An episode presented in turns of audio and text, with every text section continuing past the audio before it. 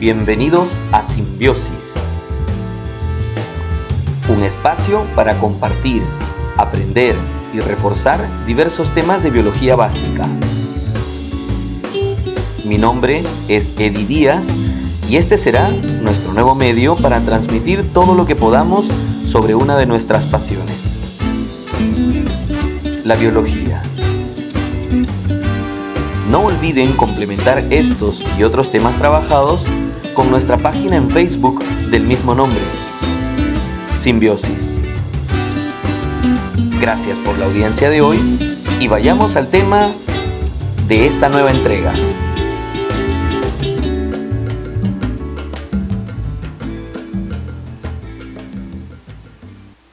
Hola nuevamente, nos encontramos en otro avance más de nuestro curso Hoy eh, trabajaremos los dos últimos grupos de biomoléculas orgánicas. Me refiero a proteínas y ácidos nucleicos.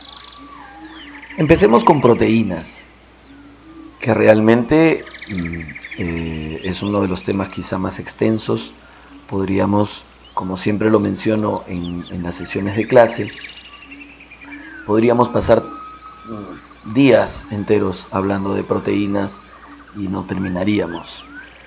Eh, solo quiero dejar bastante en claro que este es el grupo más diverso, me refiero a las proteínas, es el grupo más diverso, es el grupo más abundante y es el grupo más versátil que tenemos orgánicamente hablando.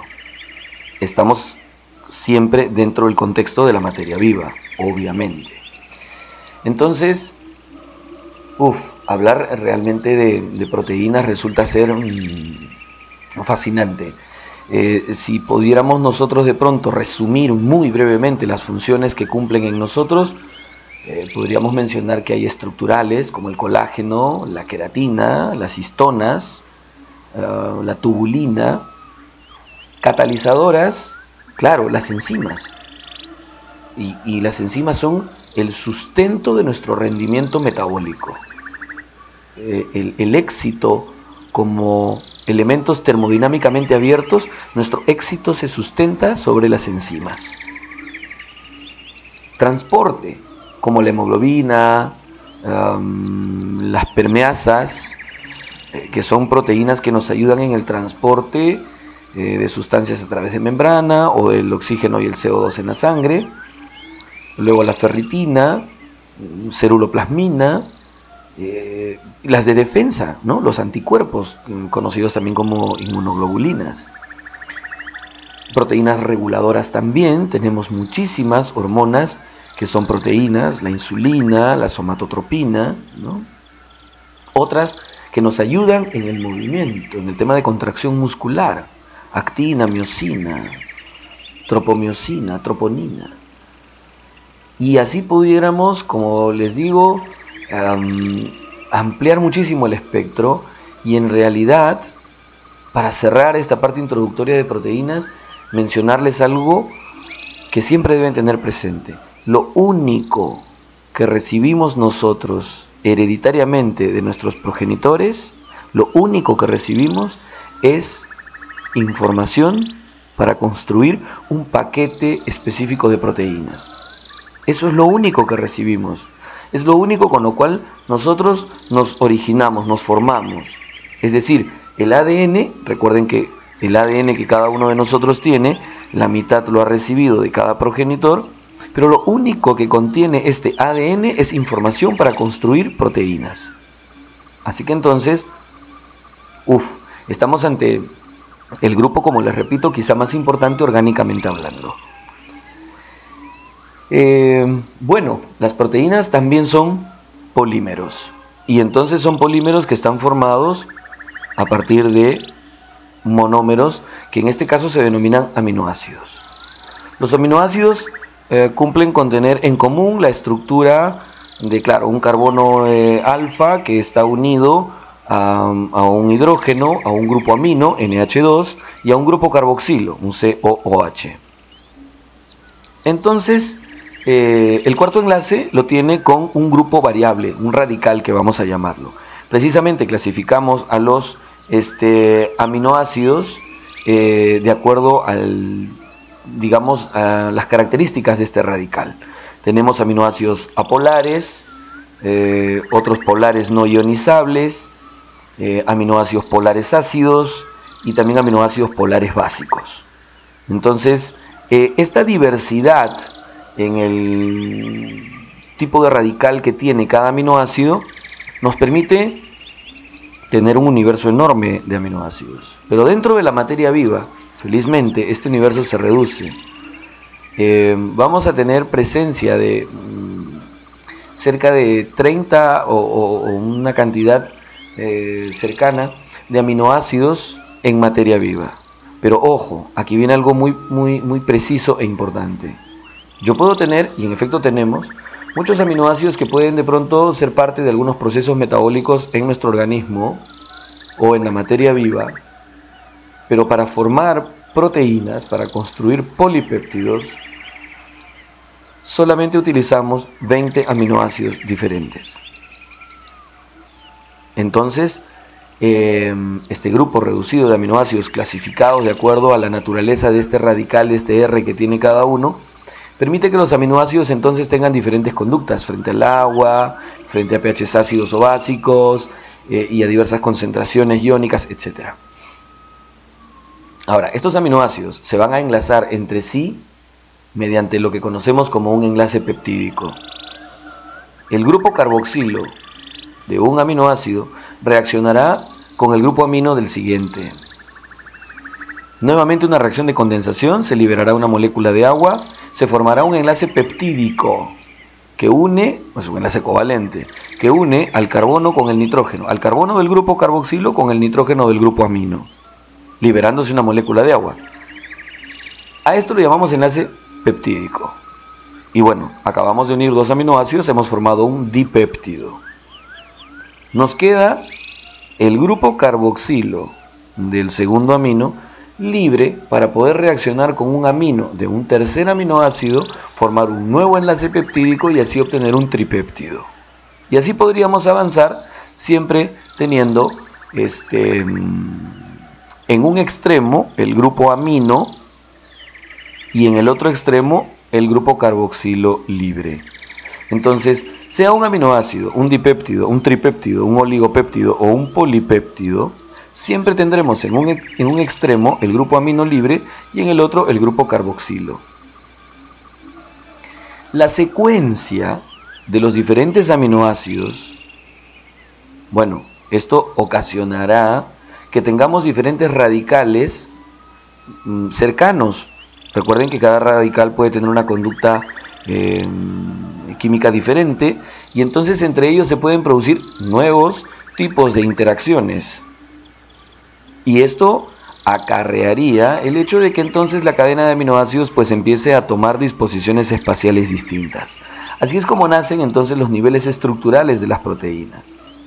Claro, estos niveles estructurales se sustentan también, no se olviden, que a la hora que se formó un enlace peptídico quedó el, doble enlace entre el carbono y el oxígeno del grupo carboxilo y lo que fue el grupo amino queda ahora unido con un solo H. Ellos también generan polaridades lo que ocasiona que si de pronto en algún momento por, por, las interacciones entre los radicales la cadena también de pronto toma algún giro o disposición espacial, pueden estos, em, estas polaridades del, del, carbono del grupo carboxilo y el nitrógeno que queda unido al hidrógeno del amino, es decir, los que participaron en el enlace peptídico, también pueden de pronto generar algunas interacciones entre ellos, algunos dipolos o puentes de hidrógeno.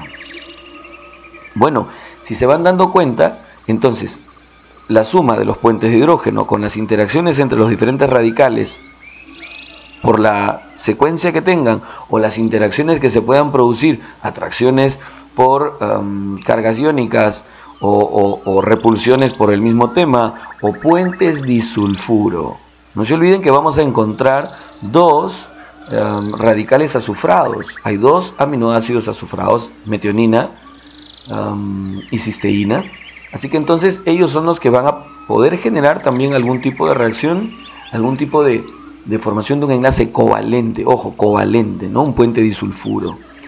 Entonces, bueno, todas estas interacciones son las que permiten que el universo de, proteínas y polipéptidos puedan no solamente mantenerse en una forma lineal, sino que de pronto también puedan adoptar formas secundarias.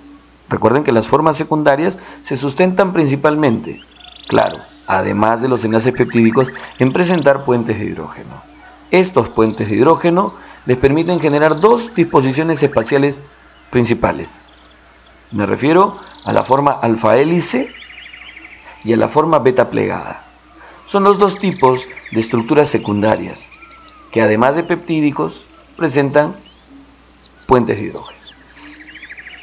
Ahora, em, lo interesante entonces es que hay algunas proteínas que adoptan esta estructura y son utilizadas en la materia viva. Y precisamente la utilidad que le damos a estas proteínas se sustenta en la conformación espacial que tiene. La fibroína, la de la tela de araña, es precisamente proteína en un nivel estructural secundario tipo beta plegada. La queratina, sí, la del cabello, la de las uñas, etcétera, pues tiene formaciones de tipo alfa hélice. Esos son los niveles secundarios. El primario era sencillo, ya lo habíamos eh, mencionado, es una secuencia lineal, no tiene mayores este, disposiciones espaciales. El terciario sí aparecen aquí, además de puentes de hidrógeno y de algunas reacciones eh, hidrofílicas, hidrofóbicas, em, electrostáticas, etc., aparecen los puentes disulfuro. Y que ya les comentaba, fundamentalmente son eh, entre pares de cisteína.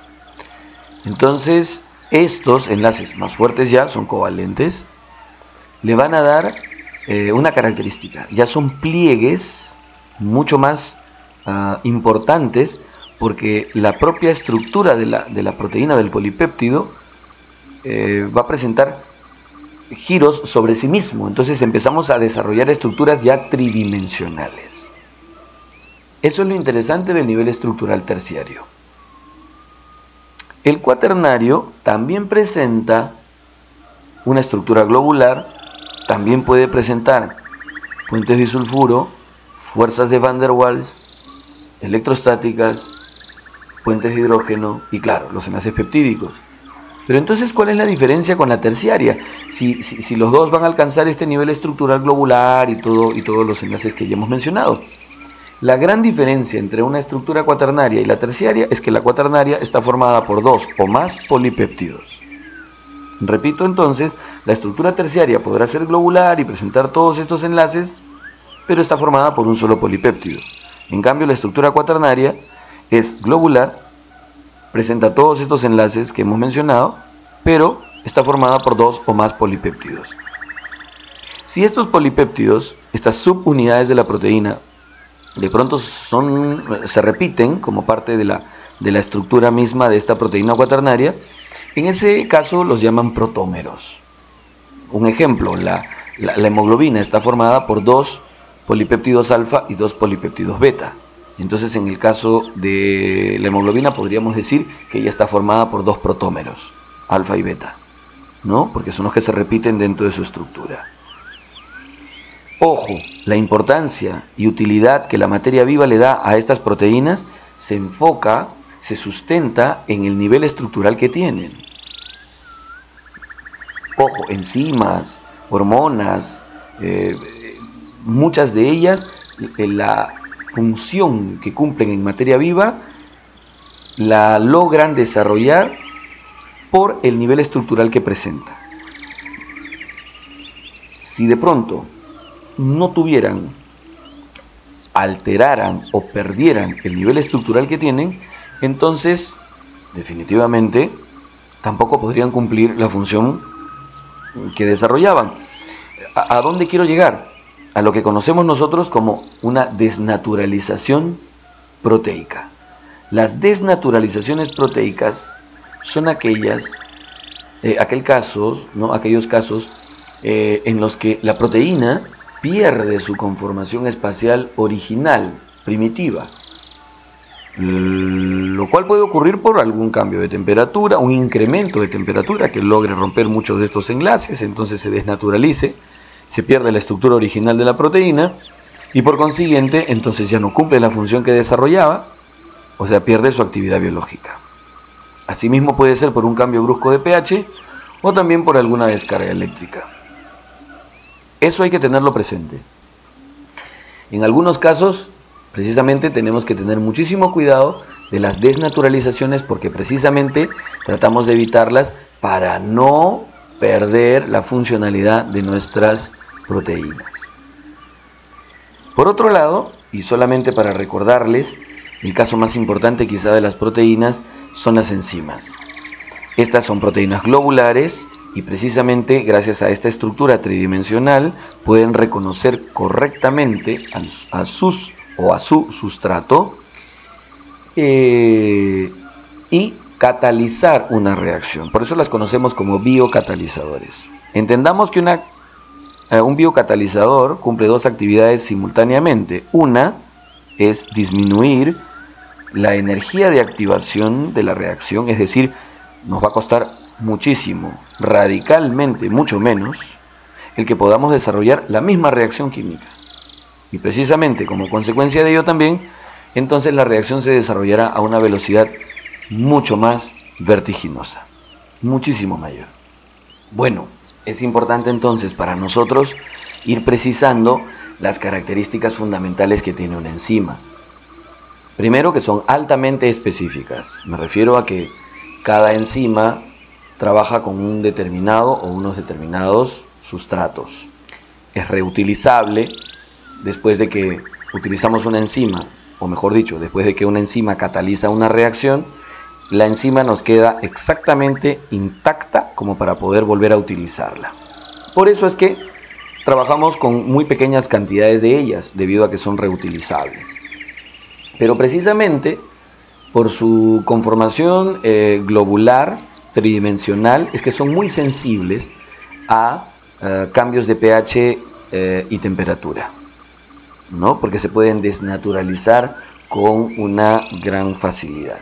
Por eso tienen rangos específicos de temperatura y de pH en los cuales ellos trabajan.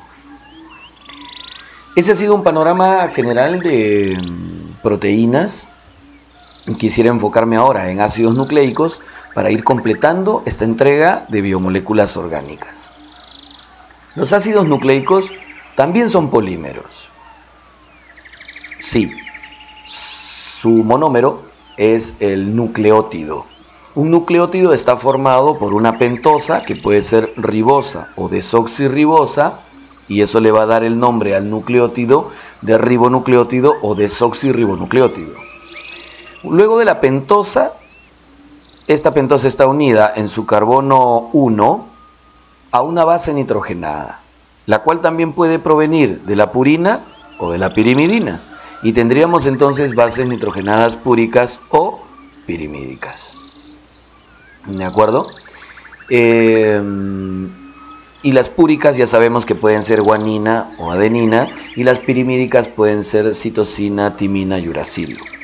Sabemos, por favor, que las bases ah, púricas, eh, la guanina y la adenina, son las que presentan anillos dobles, ¿no? Anillos nitrogenados dobles, mientras que las pirimídicas presentan un anillo nitrogenado simple. Y a la altura del carbono 5, esta pentosa está unida a un fosfato, un grupo fosfato, un fósforo con cuatro oxígenos.